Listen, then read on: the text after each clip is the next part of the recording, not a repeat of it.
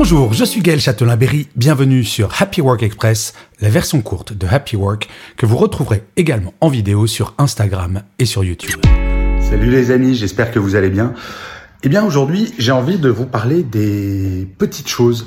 Vous savez, c'est pour être euh, bien dans sa peau, pour être de bonne humeur, on n'a pas besoin de vivre de grandes émotions tous les jours, mais parfois se rappeler juste des petites choses.